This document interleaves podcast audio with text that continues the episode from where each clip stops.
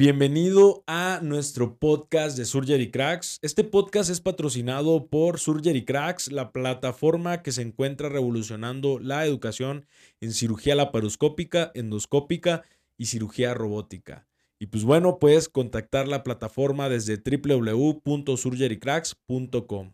Y vamos a comenzar este podcast.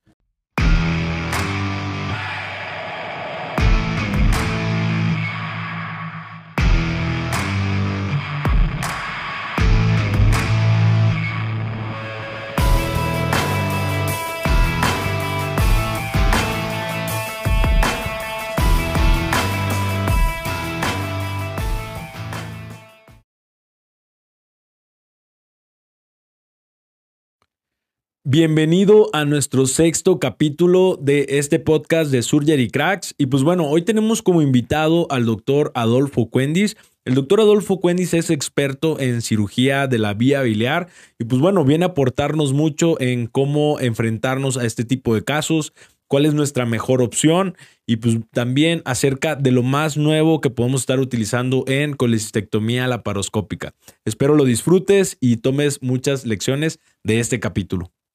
Ok. Bueno, pues un gusto tenerlo aquí, este doctor Adolfo Cuendis. Lo presento de forma rápida. El doctor es cirujano general, eh, tiene también la especialidad en endoscopía y en cirugía robótica. Y pues bueno, es considerado experto en cirugía de la vía biliar. ¿Qué tal, doctor? Buenos días. Muy buenos días. Muchas gracias, Mauricio. Eh, pues encantado de estar aquí con ustedes. Súper. ¿Nos puede platicar un poquito de usted para que la audiencia conozca más? Como no, con mucho gusto. Yo soy eh, Adolfo Cuendi, soy originario de la ciudad de Querétaro em, y allá estudié medicina. Después me vine aquí a la Ciudad de México a hacer cirugía general, estuve en el Centro Médico Nacional del Siglo XXI.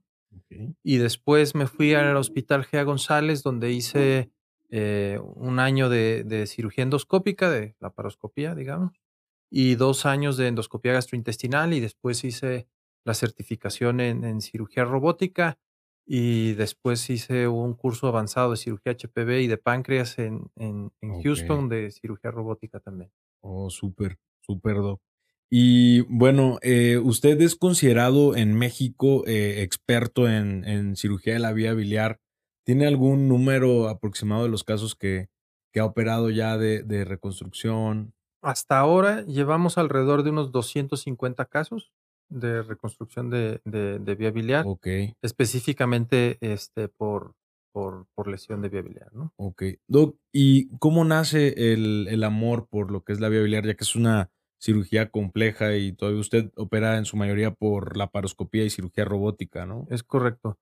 Eh, nosotros, eh, cuando yo llegué al GEA González y me hicieron parte del equipo del GEA González, eh, saliendo un día este, de una de una sesión general, uno de mis maestros, el doctor Martín Rojano, se me acerca y me dice, oye, Cuendi, ¿sabes qué? Necesitamos a alguien que haga, haga vía biliar, ¿no? Por, por la paroscopía, porque pues de pronto hay, hay casos y no hay nadie que nos pueda, este, eh, pues ayudar a afrontar esos pacientes.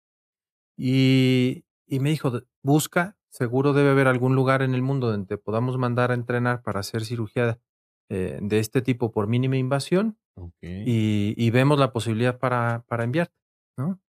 Y entonces, eh, digo, con el antecedente de haber estado yo en el Centro Médico Nacional Siglo XXI, donde se hace un buen volumen de, de, cirugía de reconstrucción de vía biliar, pues yo, mi, mi, respuesta automática al doctor fue, es que doctor, eso no se puede, ¿no? Eso es imposible, eso, eso no se hace, eso no se puede. Y entonces me dijo, sí, sí, tú buscas, seguro debe haber. Y entonces nos dimos a la tarea de buscar dónde podríamos entrenarnos para hacerlo. Y, curiosamente encontramos que pues no había ningún centro en, el mundo que se dedicara específicamente a esa cirugía por mínima invasión. Okay. Y entonces decidimos eh, iniciar un proyecto de crear la clínica en el Hospital Gea González. Hicimos eh, pues varios casos primero de cirugía abierta, que eso nos, nos, estábamos pues bastante cómodos con eso. Y de ahí hicimos varios modelos eh, animales para hacer eh, eh, pues un modelo de, de, práctica, digamos, para, para emprender la, la cirugía de mínima invasión por, por ya sea tanto laparoscópica como robótica eventualmente. de reconstrucción. Ok, ok, sí, porque justo eh, veo que hay muchos doctores que, bueno, son pocos realmente los que operan vía biliar, pero mucho menos los que lo operan por la paroscopía, ¿no? Sí, yo, yo creo que eso es, es un poco un paradigma, ¿me explico? Porque finalmente, digamos, en todos los centros o en la mayor parte de los centros, el entrenamiento para la reconstrucción de vía biliar, la piedra angular sigue siendo la cirugía abierta. Y finalmente hay que ser justos que lo más Claro, importante con un paciente con una sección de la vía biliar es que le vaya bien, más que el abordaje. Eh, es solo que nosotros qui- quisimos cambiar ese paradigma en, en- en este- en algún momento y hicimos un protocolo que tenemos muy bien establecido en el hospital y ya, ya no ofrecemos cirugía abierta bajo ninguna circunstancia. Es ok. cosa distinta si tenemos que convertir al paciente, pero de entrada, digamos, siempre hacemos cirugía de mínima invasión, ya sea laparoscópica o robótica si está disponible, pero siempre es nuestro abordaje de elección. Súper. Doc, y aquí me nace una pregunta muy importante. ¿Usted qué considera que es el principal error que se comete después de una lesión de la vía biliar? Porque pasa mucho esto que cometes una lesión de la vía biliar y muchos lo quieren operar eh, y ya lo hice por la paroscopía, vámonos a cirugía abierta. Eh, ¿qué considera que sería como el primer error que se comete después de una lesión? Yo creo que el error más común es, em, es no pedir ayuda, Ok, ¿no? Porque el- la, la, las guías lo establecen muy claro, ¿me explico? O sea, no es como el error no, no consiste en lo que el- los cirujanos pretenden hacerle al paciente, sino el error es no pedir ayuda para el siguiente paso. Y y yo creo que eso, eso hace una descarga de, de muchas eh, eh, aristas en estos casos. Te, te tienes como el respaldo, ¿no? De las guías que dicen que lo que tenías que hacer es pedir ayuda, claro, ¿no? Y eso te ayuda desde el punto de vista asistencial con el paciente y pues en, en su momento pues médico legal claro, también. claro, La otra es que em, pues finalmente al paciente le va a ir mejor, ¿no? No es que uno no sepa o que no haya aprendido a resolver un caso como este durante la residencia, pero si haces una o dos casos al año, pues no es igual que, que alguien que lo hace constantemente, ¿me explico? Independientemente que vaya a ser un paciente reconstruido por mínima invasión o, o en cirugía abierta, pero es una cirugía que, que es cirujano dependiente y entonces es muy importante apoyarse con un equipo que esté familiarizado con este problema.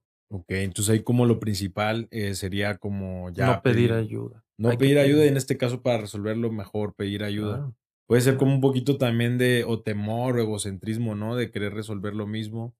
Pues sí, o sea, porque digamos que durante nuestro entrenamiento como cirujanos estamos muy habituados a, a ser como muy rígidos y, y- y tener que acabar con el problema de, de- de alguna forma. Y entonces eso nos, nos hace, eh, pues este, en cierto sentido, muy resistentes a, a solicitar ayuda. Pero la verdad es que una vez que eso sucede, al paciente le va a ir bien, a usted como a nosotros como cirujanos también le va a ir bien.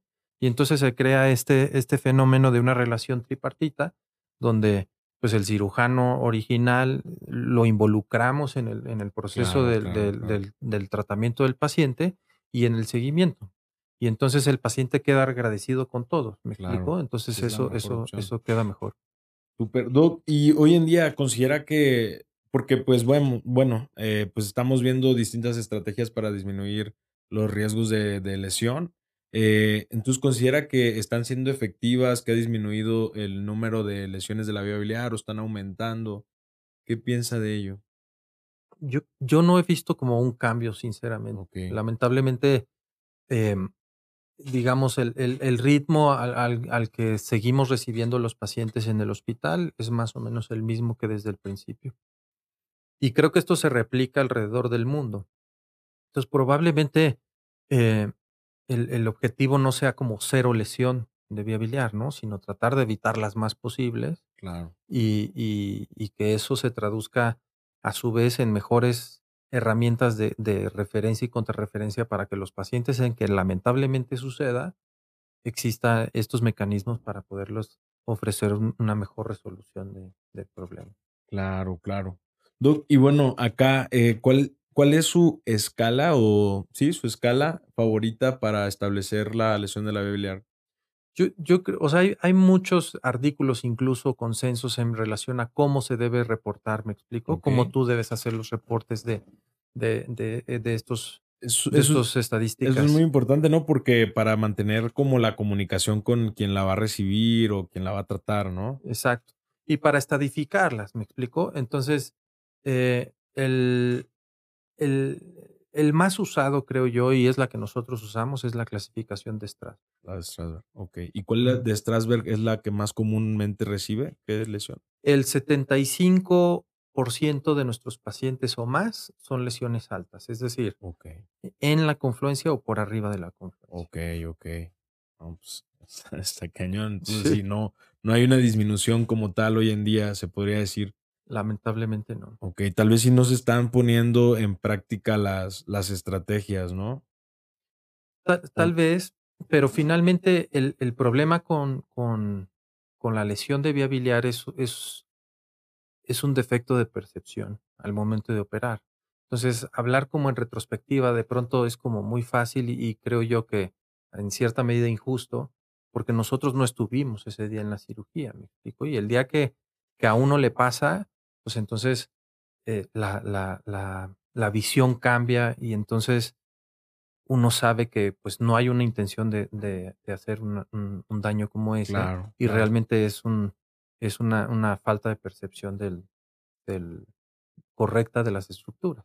Ok, ok. Sí, es que también eh, muchas veces estas estrategias yo creo que no se realizan adecuadamente, ¿no? Eso también es, es otra, eh, es otra, eh, pues, posibilidad, ¿no? En que las lesiones hoy en día no estén disminuyendo. Sí, sí puede ser, eh, pero me atrevería a decir que es posible que todos nos enfrentemos en algún momento, o sea, finalmente no le pasa a quien no opera, me explico, y todos Claro. operamos colecistectomías, entonces es algo que puede suceder, hay que ser conscientes de que está ahí y tratar de hacer todas las medidas necesarias durante la cirugía, entrenarnos, ¿no? En, en la, en el correcto este, uso de estas estrategias para poder disminuir las incidencias de, de lesión de vía porque muchas veces una cosa es que uno tenga como, como el concepto teórico y otra cosa es que uno realmente aplique el, el concepto eh, práctico en, en, tus cirugías, ¿me explico? Y entonces yo creo que ahí hay una divergencia en donde no necesariamente, por ejemplo, la, una de las estrategias más famosas, que es la visión crítica, Okay. ¿no? Entonces, muchos tienen, algunos tienen el concepto incluso teórico erróneo, pero bueno, independientemente okay. de eso, eh, uno puede tener muy claro cuál es el concepto teórico de una visión crítica, pero no necesariamente lo está aterrizando en sus procedimientos, Claro. ¿no? Ha habido un, unos cuantos estudios muy interesantes donde se compara como el concepto teórico que tiene el, el, el cirujano contra la imagen de las cirugías, ¿me explico? Claro. Y no siempre se empata. Entonces, de hecho, se empata pocas veces, o sea, el porcentaje en donde se empata el concepto teórico con, con el práctico, Claro, en claro. realidad es poco, es menos del 30%. Entonces, eso quiere decir que, por un lado, tenemos como la idea, pero no la sabemos a- a- hacer técnicamente, ¿me explico? Y entonces yo creo que entrenarse y ver cómo, cómo alguien más que sí lo hace eh, está logrando estas visiones críticas, yo creo que eso impacta en, tu, en tu práctica posterior. Súper, sí, totalmente de acuerdo. Eh, sí, me- me ha tocado, por ejemplo, eh, ahorita donde estoy, que es en el 20 de noviembre y somos integrantes de distintos estados, platican ciertas historias y también me tocó ver alguna vez en rotación de que muchos maestros es como que es que así lo hago yo, ¿no? Así lo hago yo y así les ha ido bien. Pero yo Exacto. creo que eh, te puede ir bien en nueve, pero con una que tengas una lesión alta, pues ya es como que algo realmente no estás haciendo bien, ¿no? Es correcto. Eh, Doc, ¿y como qué estrategias aquí, eh, qué, qué estrategias podría establecer usted como rescate al momento de estar haciendo una colecistectomía? Por ejemplo, no sé, comienzo mi disección tipo infundibular, veo que no me estoy progresando, cuáles establecería si, enumeramos algunas? Yo, creo que ah, lo que nosotros procuramos enseñar a nuestros residentes, por ejemplo, es que lo que intentamos no es ver eh, un conducto cístico y una arteria. Lo que hacemos es cambiar el concepto que lo que tienen que disecar es un espacio. Y en ese espacio, entonces sí se van a encontrar solo dos estructuras, ¿no? Pero la disección, aun cuando sea muy obvio de esos pacientes que, son vesículas que no, no, han estado inflamadas, electivas, y que prácticamente desde que uno las toma ya sabe dónde están las estructuras, aún en esos pacientes, lo que nosotros procuramos es que siempre disequen el espacio, el espacio hepatocístico.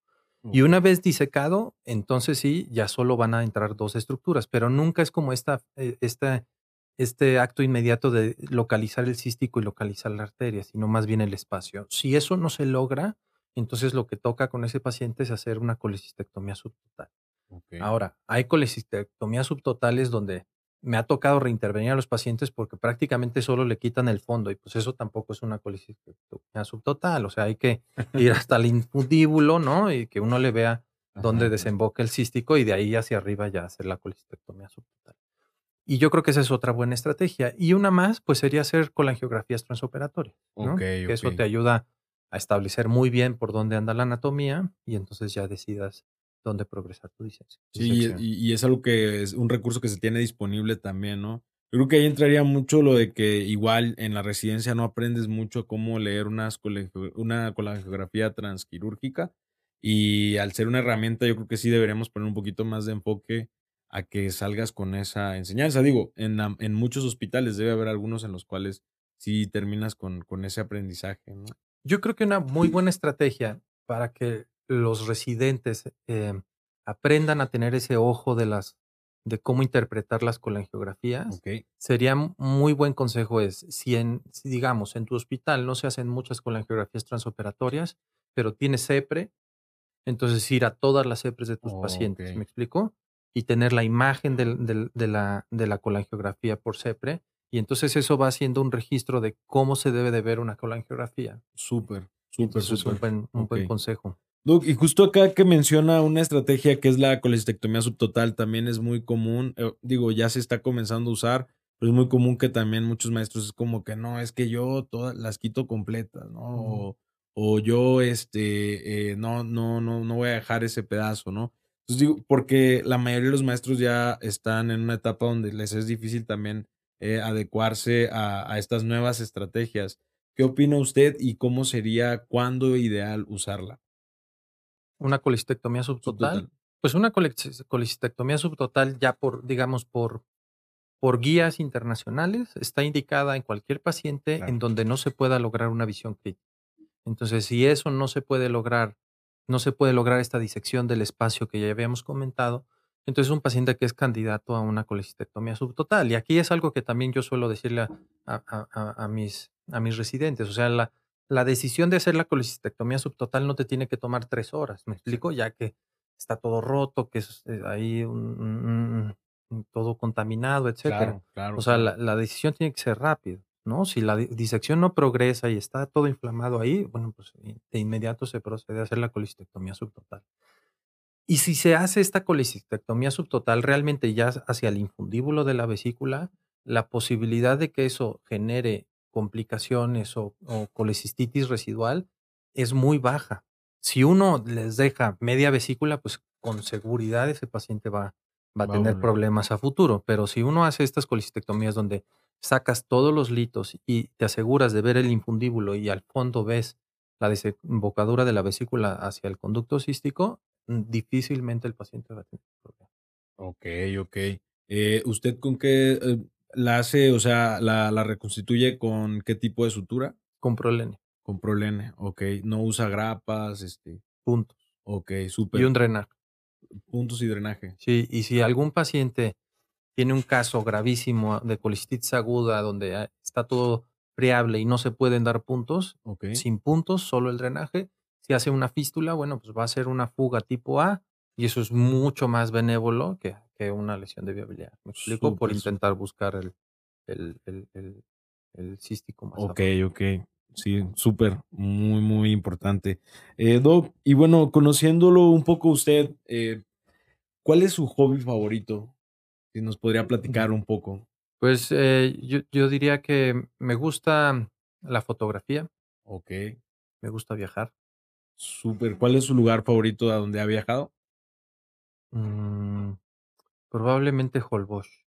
Ah, súper padre. Y qué padre que está aquí en México. ¿Por qué? ¿Qué, qué sensación le dio Holbox? O- Pues, eh, fui hace muchos años y y eso me dejó como me tocó todavía esta época donde no estaba desarrollado, entonces, Claro. como esta esta playa virgen y la oportunidad de ver a los tibu al tiburón ballena y todo eso está Ah, sí, le tocó ver al tiburón ballena. Sí, Súper. Sí, justo, eh, pues es una playa muy bonita, ¿no? Pero digo, y actualmente eh, está creciendo mucho. Es, eh, todavía estaba un poco más bonito cuando se mantenía más virgen, ¿no? es correcto. Pero qué padre, y qué padre que se encuentra en, en México. ¿Y la fotografía la practica constantemente? Eh, Pues, la la la asocio sobre todo, pues, a los viajes, ¿no? ah, ok. ¿Y llevó algún entrenamiento en fotografía o únicamente lo fue No, ahí totalmente empírico, Ah, súper, súper. Sí. Doc, ¿y su actividad día a día, su actividad favorita? Pues, yo creo que el quirófano, En quirófano, es la actividad que más disfruta operar. sí, Eh, ¿tiene alguna cirugía en especial que, que que le que guste disfruté, más? sí, las hepático-ionostomías, creo que es lo que más me gusta. Ok. Y bueno, Doc, y en esto, su cirugía, la cirugía que más le retó estos últimos años, ¿cuál considera que es?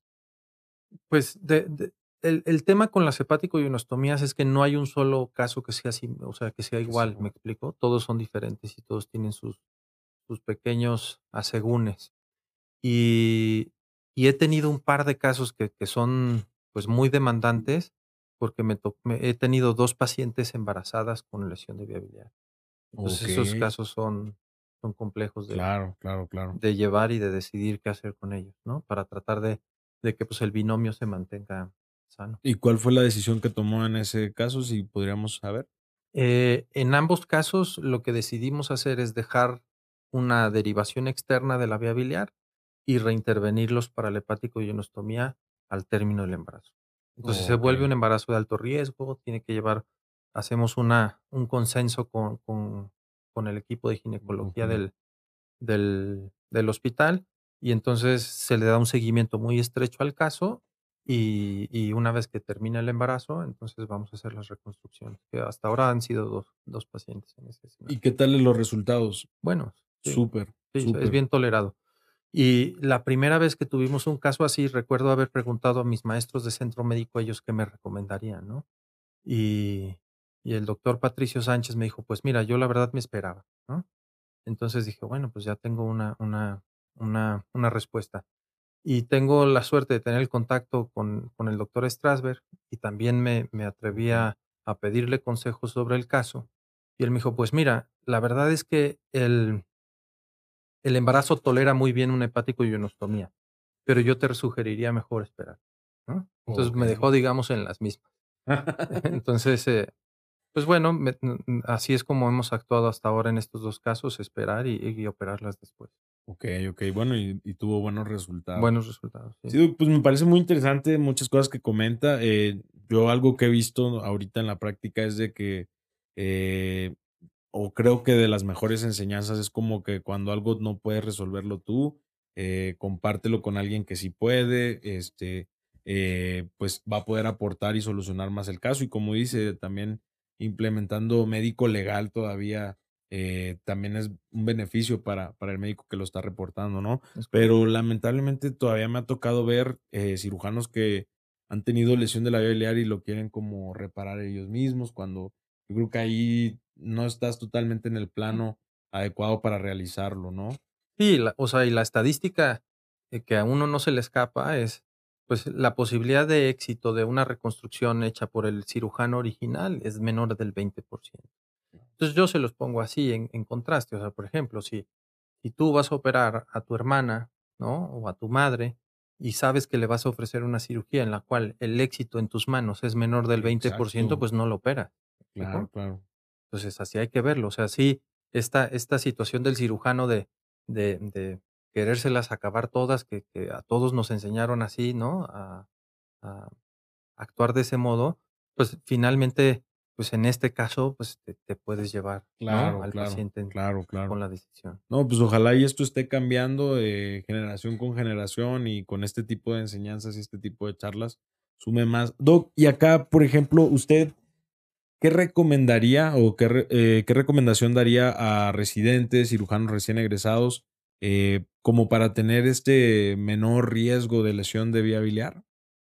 Pues una es el entrenamiento, ¿me explico? O sea, y nunca es tarde para, pues, para ganar ciertos tips. Entonces, eso es una, una cosa muy importante.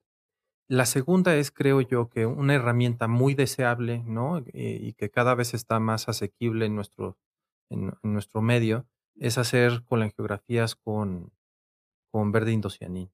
Ah, Entonces, yo creo que si bien va a ser muy difícil que exista un, un estudio que diga que con eso se va a disminuir la lesión de vía biliar, sí creo sin duda que es una herramienta súper deseable, sobre todo en el escenario de la enseñanza porque lo que uno va ganando con el tiempo y los casos es este ojo experto donde tú tomas la vesícula, estiras las estructuras y medio puedes intuir por dónde van a ir las estructuras. Y cuando usas el verde indocianín, las estructuras están ahí. Entonces, como, como personal en entrenamiento vas a ganar ese, ese ojo este, experto, yo creo que mucho más rápido y de una forma más segura. Entonces, yo creo que esa es una herramienta deseable. Insisto, dudo mucho que algún día se vaya a volver el estándar de oro por, por la dificultad de, de probar esa eficacia ¿no? en, relación a números, pero sí creo que es una herramienta súper deseable, sobre todo en el escenario de la enseñanza. ¿Y considera que se vuelva más accesible día con día? Yo creo que sí.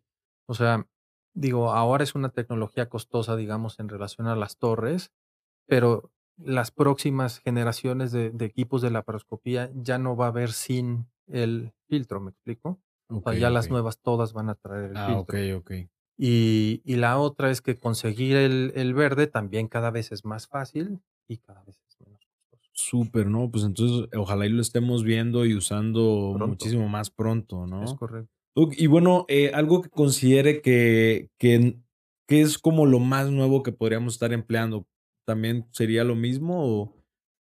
Sí, yo, yo creo que eso, ¿no? La, la, la, cirugía guiada por fluorescencia es, es, una herramienta novedosa, pero que ya la tenemos al alcance. Probablemente decir que la cirugía robótica, por ejemplo, sea como el, el plus para, para salir del atolladero en relación a la lesión de vía biliar, pues no, no es del todo cierto. El robot, si bien te, te brinda mejores ángulos de ataque y todo esto, eh, pues no deja de ser simplemente un instrumento laparoscópico, ¿no? Aumenta tus habilidades como cirujano, sí, sin duda, pero no estaría tan seguro como que vaya a ser la, igual la respuesta. Así como el verde tampoco, tampoco el robot va a ser la respuesta para evitar el problema, ¿no? Eso sigue siendo un problema de percepción y eso va a depender de cirujano en cirujano, dependiendo del caso. Ok, ok.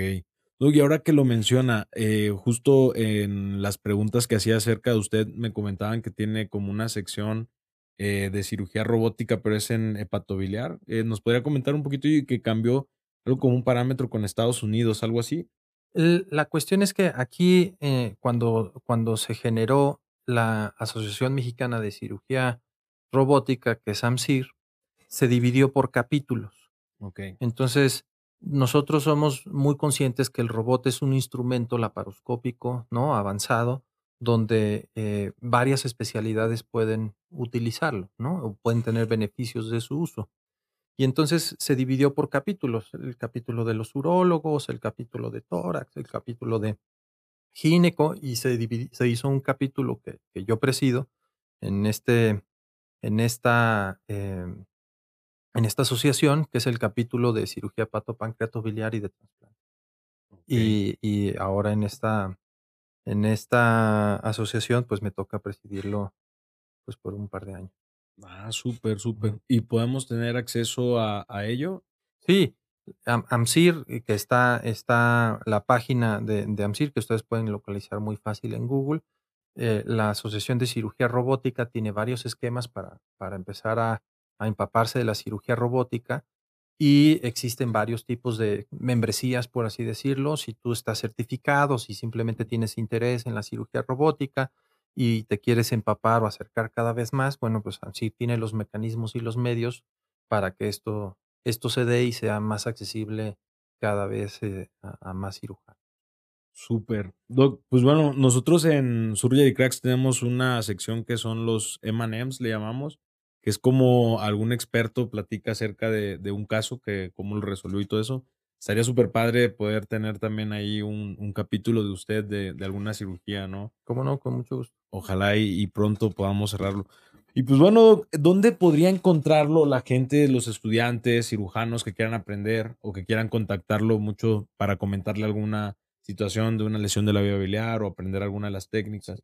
Miren, eh, nuestro, nuestro objetivo de crear este centro de concentración es eh, un, un, bemol muy importante es que lamentablemente el sistema de referencia y contrarreferencia en nuestro país no funciona del todo bien. Claro. Y en estos pacientes en especial, pues no pueden esperar tanto tiempo, me explico, a que, a que el sistema de referencia y contrarreferencia funcione.